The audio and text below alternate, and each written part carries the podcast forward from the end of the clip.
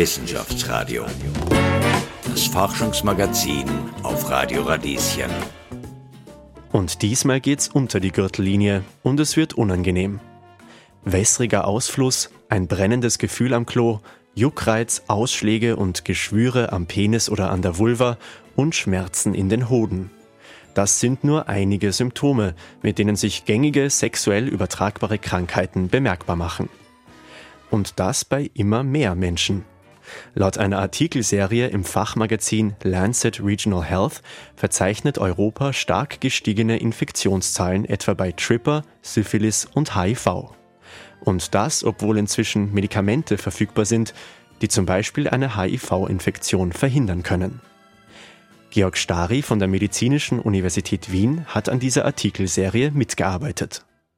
Mit ihm habe ich darüber gesprochen, warum es noch immer keinen Impfstoff gegen HIV gibt, wieso die Infektionszahlen so hoch sind und wie Syphilis und Co. in Zukunft behandelt werden könnten. Ja, zu Beginn erklärt zwei Begriffe, die wir jetzt sehr oft verwenden werden in diesem Gespräch.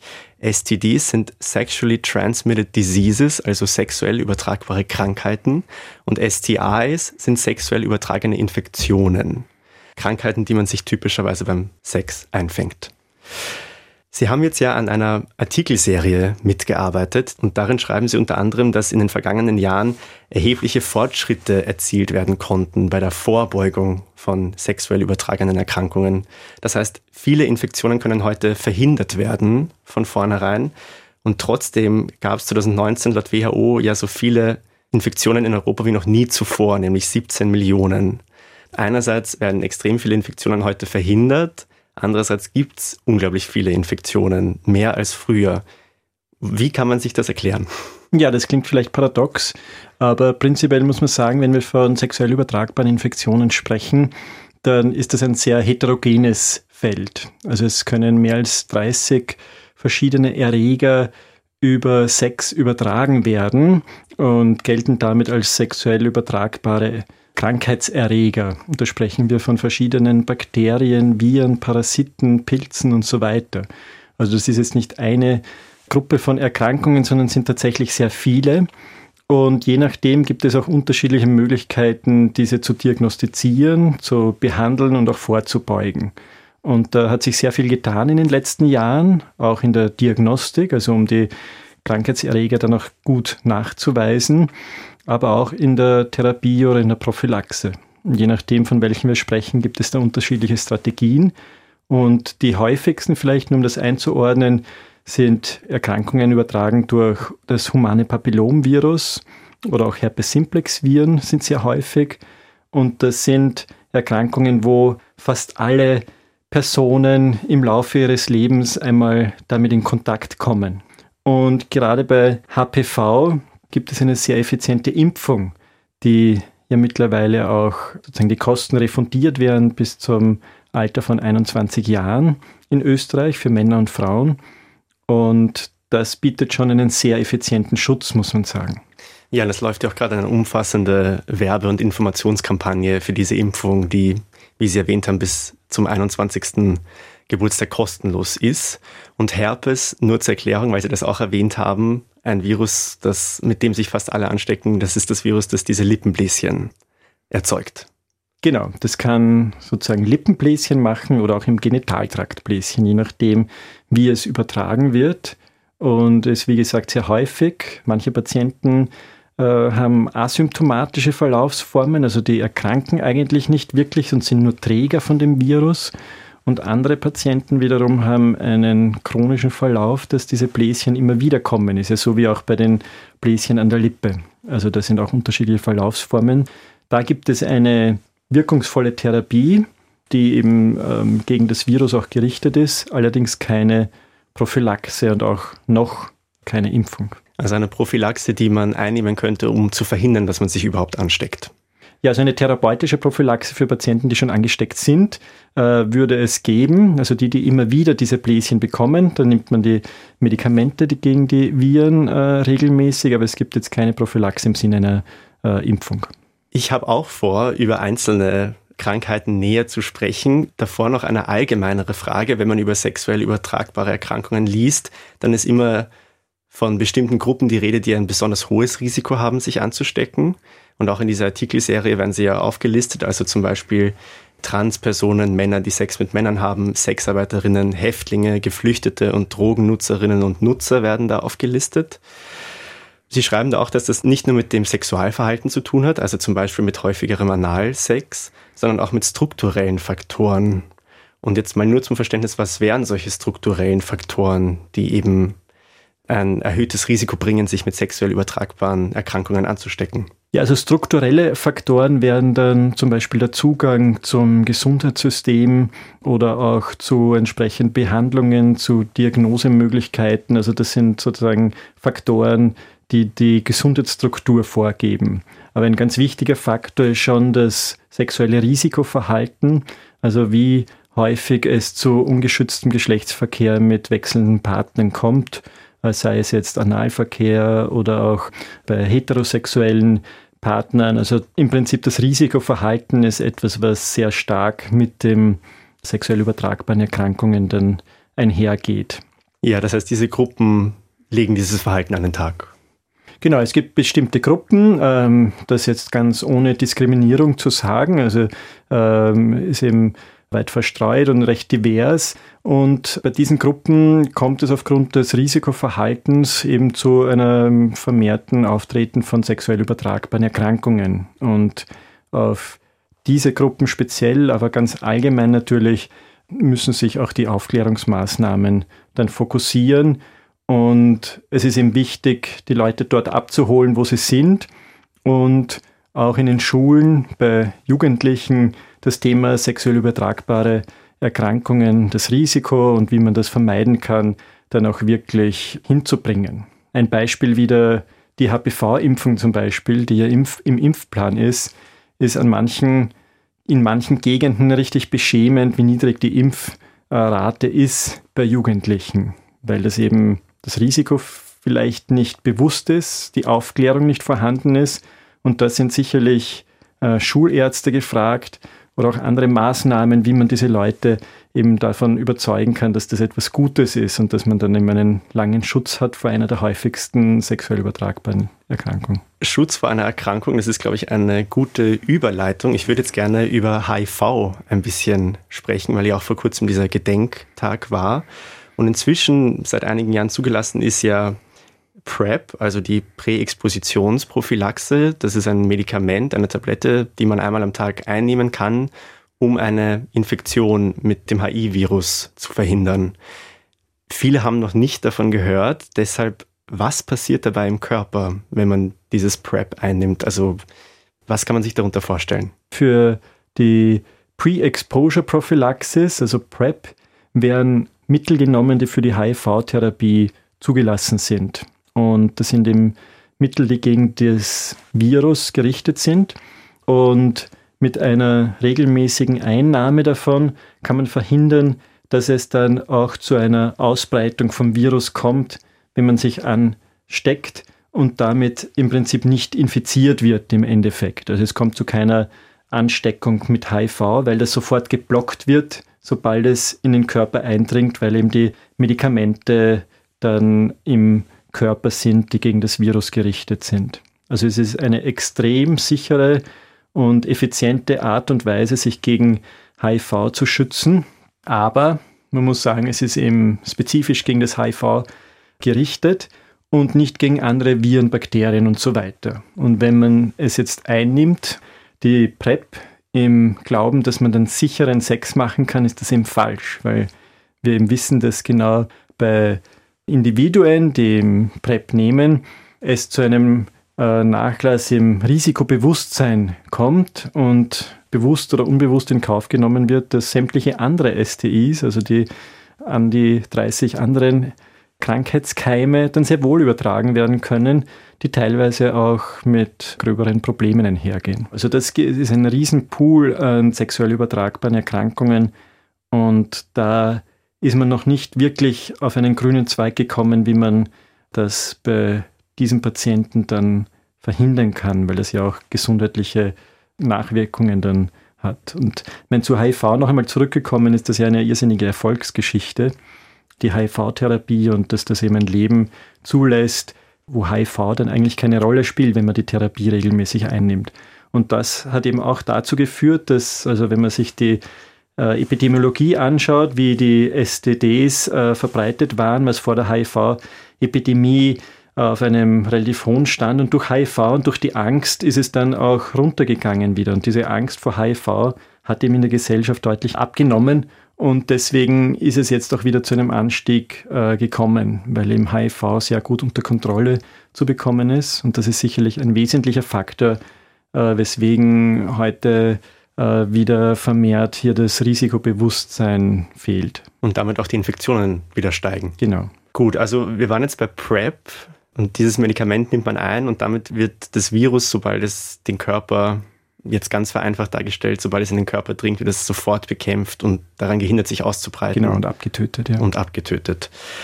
In dieser Artikelserie haben sie sich ja auch mit neuen PrEP-Ansätzen beschäftigt, also On-Demand-PrEP mit Spritzen und mit Implantaten. Wenn Sie da kurz erzählen könnten, wie könnten HIV-Infektionen in ein paar Jahren verhindert werden? Ja, also das Ziel ist, dass eben, wenn es zu einem äh, Sexualkontakt kommt, dass dann schon vorab quasi das Medikament im Körper verfügbar ist. Und je nach Halbwertszeit, sagt man, also wie lange das Medikament im Körper ist, bevor es ausgeschieden wird, gibt es da unterschiedliche Strategien und die sind klassischerweise, nimmt man so ein Medikament einmal am Tag ein, aber es gibt auch neuere Präparate, die eine längere Halbwertszeit haben, also länger im Körper vorhanden sind. Und dann ist nicht mehr eine tägliche Einnahme notwendig, sondern dann gibt es Depotpräparate, ist ja ähm, auch bei Kontrazeptiva der Fall, äh, wo es dann Depotpräparate gibt, um einen längeren Wirkungs- Anhaltern zu gewährleisten oder spritzen. Also das geht es immer darum, dass man antiretrovirale Medikamente im Körper zur Verfügung hat und je nachdem, wie lange sie dann auch tatsächlich im Körper sind, gibt es verschiedene Strategien, wie die Einnahme ist. Diese Stoffe würden dann zum Beispiel alle zwei Monate durch eine Spritze aufgenommen oder durch ein eingebautes Implantat in regelmäßigen Abständen abgesondert. Genau, da gibt es Studien dazu, äh, die das untersuchen. Aber zugelassen ist sozusagen die Therapie mit den üblichen HIV-Medikamenten derzeit, die einmal am Tag dann eingenommen wird. Ja, und Sie erwähnen auch Vaginalringe und Rektalgele, also Gele, die in der Analregion aufgetragen werden, die dabei helfen könnten, eine Ansteckung mit HIV zu verhindern.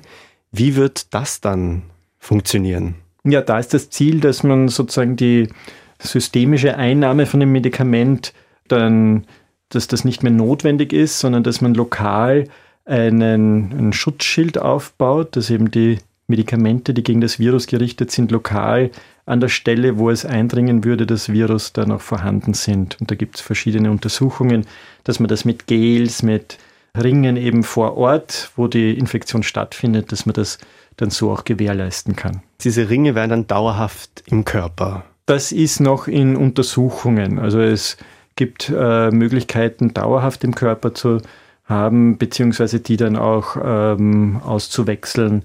Aber das ist jetzt noch nicht serienreif und noch nicht so weit, dass man das dann auch tatsächlich einsetzen kann. Ja, umgekehrt, ein Medikament, das schon sehr lange verfügbar ist und eingesetzt wird, ist ja die Postexpositionsprophylaxe oder PEP, jetzt in Bezug auf HIV. Das heißt, Menschen, die Kontakt gehabt haben mit dem Virus, nehmen danach so ein Medikament, um die Ausbreitung im Körper zu verhindern.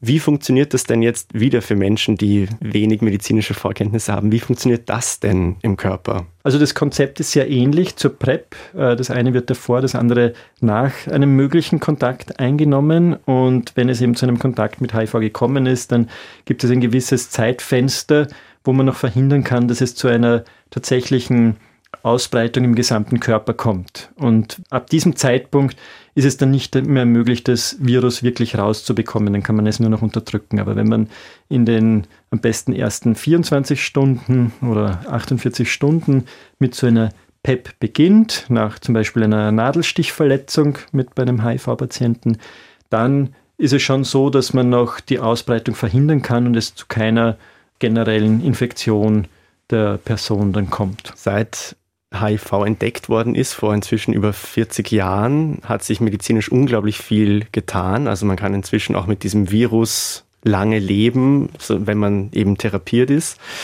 Trotzdem gibt es aber ja noch immer keinen HIV-Impfstoff.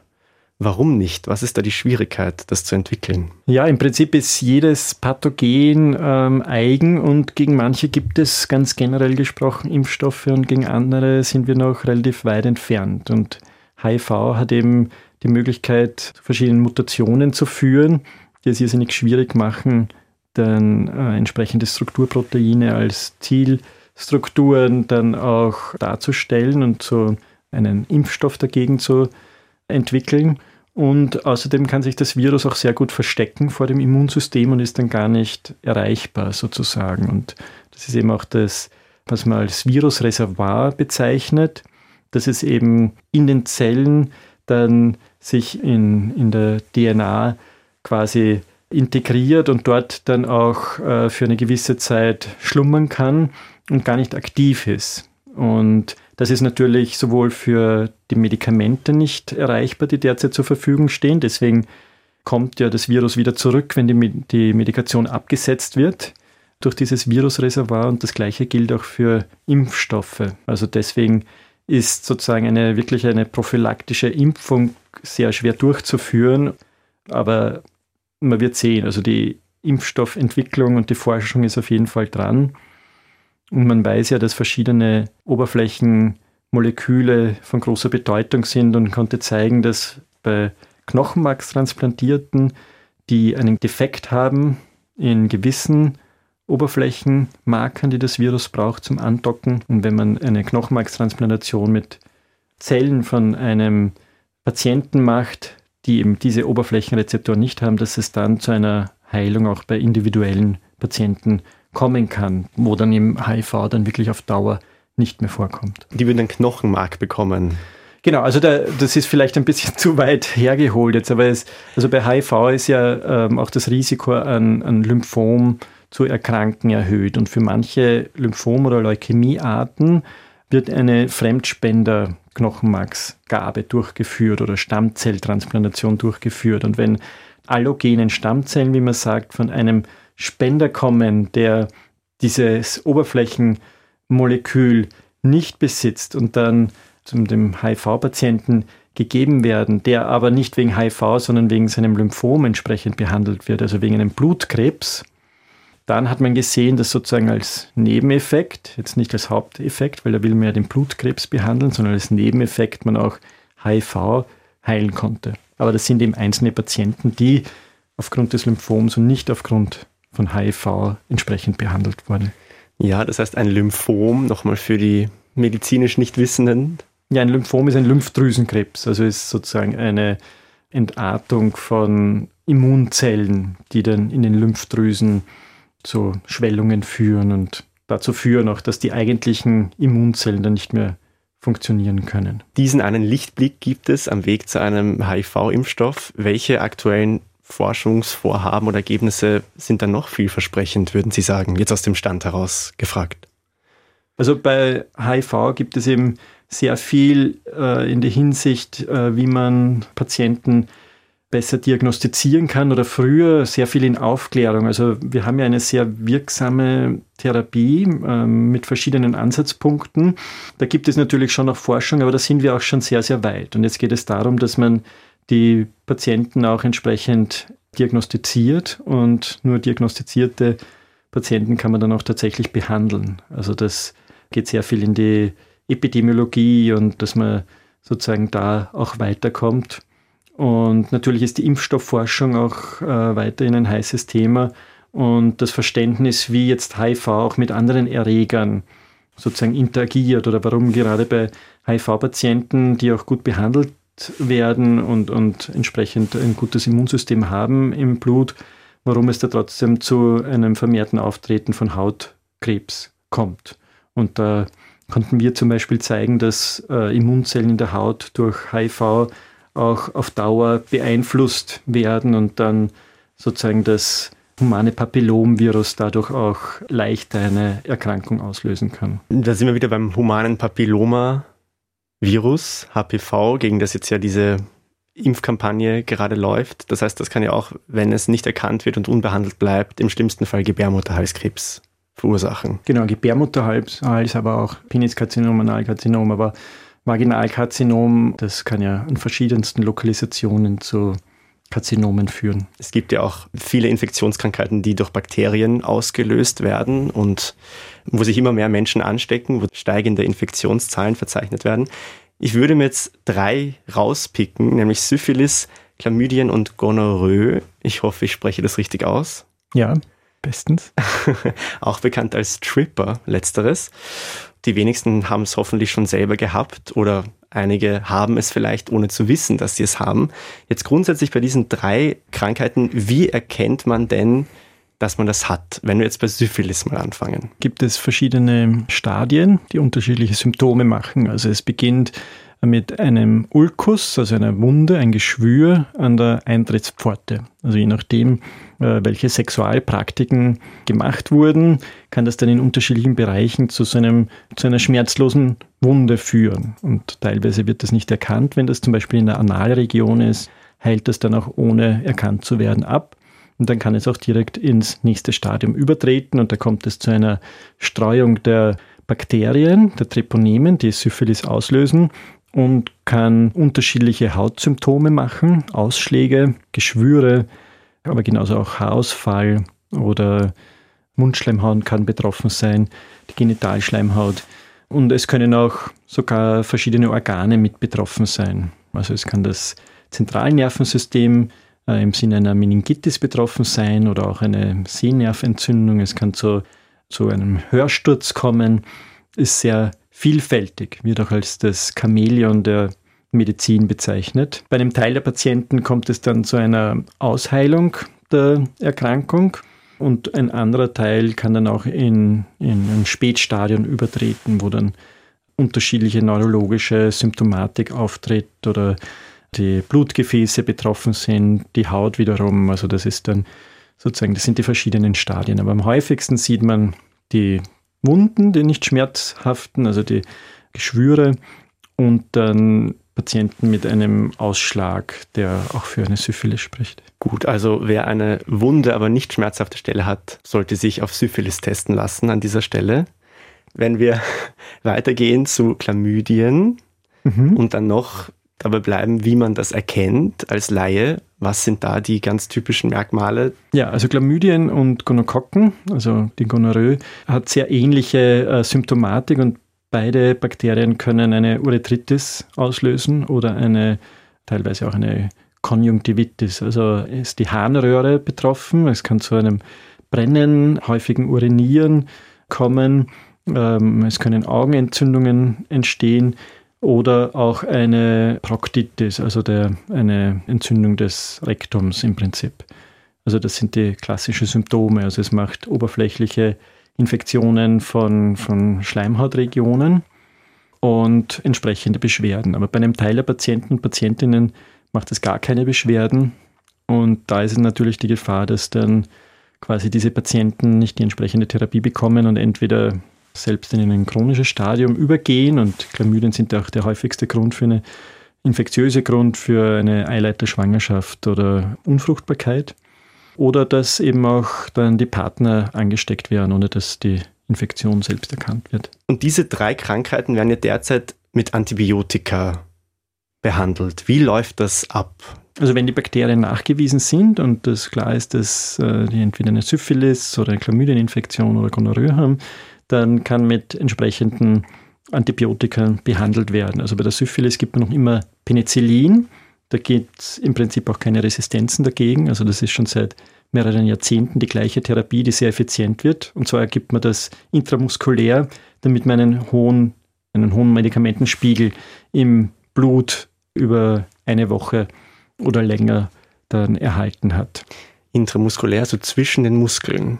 Also in den Muskel hinein intramuskulär, also in den Muskel, wird meistens gluteal gegeben und ist jetzt nicht unschmerzhaft angeblich. Also es ist durchaus nicht unschmerzhaft, also es ist schmerzhaft. Genau, es ist durchaus, ähm, äh, es ist eben eine intramuskuläre Injektion mit einer langen Nadel und jetzt nichts, was irgendwie angenehm ist. Aber damit ist es auch bei einer Frühsyphilis, also wenn es jetzt zu diesem, diese Wunde ist es dann mit einer Gabe von dem Penicillin dann in den allermeisten Fällen auch dann wirklich effizient behandelt. Syphilis sind wir los. Genau. Die Chlamydien. Chlamydien, da müssen normalerweise eine Woche Antibiotika eingenommen werden. Das Doxycyclin ist Therapie der Wahl, zweimal am Tag. Und dann ist das auch in den allermeisten Fällen soweit okay. Man muss natürlich auch immer in den Hinterkopf behalten, wer angesteckt, woher man die Ansteckung hat und ob man es weitergegeben hat. Also dann sollten auch diese Personen entsprechend diagnostiziert werden und eventuell auch behandelt werden. Und dann die Gonokokken, die sind etwas trickreicher, weil es bei Gonokokken zu sehr vielen Resistenzen kommen kann. Und da ist es wichtig, dass auch die Resistenzen abgeklärt werden, dass man ihm eine Bakterienkultur macht. Damit kann man dann schauen, ob die Bakterien gegen gewisse Antibiotika ansprechen oder ob sie schon resistent sind. Und wenn es eben ähm, gegen die gängigen Antibiotika keine Resistenzen gibt, was in den allermeisten Fällen der Fall ist, äh, dass man eben dann mit einem sogenannten äh, Cephalosporin dann behandeln kann, dann ist es auch mit einer Einzelgabe sozusagen, dann äh, sollte es soweit gut behandelt sein. Und wichtig ist bei Chlamydien und auch bei Gonokokken, dass man dann einen Test noch nach drei Wochen oder vier Wochen macht, um zu schauen, ob die Behandlung auch wirklich erfolgreich war. Ja, und Sie haben jetzt schon Antibiotikaresistenzen angesprochen. Das ist ja ein Thema, über das immer wieder geschrieben wird, gesprochen wird, als ein Thema, das uns in den nächsten Jahrzehnten noch stark beschäftigen wird.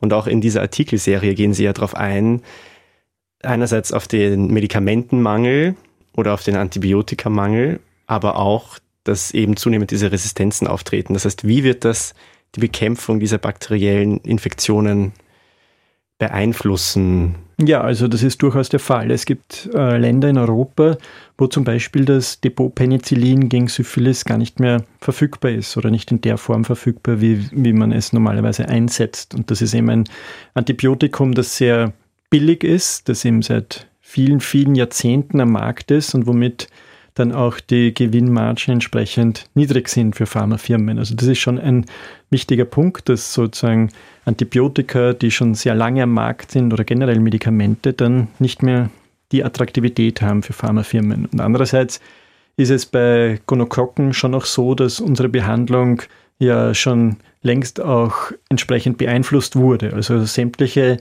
Therapien, die gegen Gonokokken eingesetzt wurden, kam es dann im Laufe von Jahren dann auch zu Resistenzentwicklungen. Deswegen ist das immer ein Zusammenspiel sozusagen von dem Pathogen und das, was man dagegen macht mit entsprechenden Therapien, äh, dass man das dann auch abklärt und es ein eigentlich ständig im Fluss was jetzt die beste Therapie auch ist. Deswegen ist es wichtig, dass nicht einfach irgendwelche Medikamente und Antibiotika eingesetzt werden, ohne entsprechende Diagnostik zu machen. Also es ist wichtig, dass man die Resistenz noch abklärt, um zu wissen, was in einer Region jetzt wie das Resistenzprofil generell ist und ob die Therapie der ersten Wahl als solche überhaupt noch gut wirksam ist normalerweise oder ob schon Resistenzen aufgetreten sind. Und es gibt auch gegen die gängigen Antibiotika einzelne Gonokokkenstämme, die dagegen schon resistent sind. Also dann muss man auf andere Antibiotika zurückgreifen, die nicht so häufig genommen werden. Und man versucht natürlich, das zu verhindern, beziehungsweise zu schauen, dass, es, dass das nicht zu oft der Fall ist und dass man dann Antibiotika, die als Reserveantibiotika auch eingesetzt werden, dann für Gonokokkeninfektionen öfter eingesetzt werden. Ja, also man läuft Gefahr, sonst wenn man diese Reservemedikamente regelmäßiger einsetzt, weil das bisherige Antibiotikum nicht mehr gut dagegen wirkt, also dass die Bakterien dann auch gegen die Reservemedikamente resistent werden, also genau. nicht mehr abgetötet werden und, und man damit die Krankheiten nicht mehr behandeln kann. Ja, dass einem irgendwann einmal die Antibiotika dann ausgehen.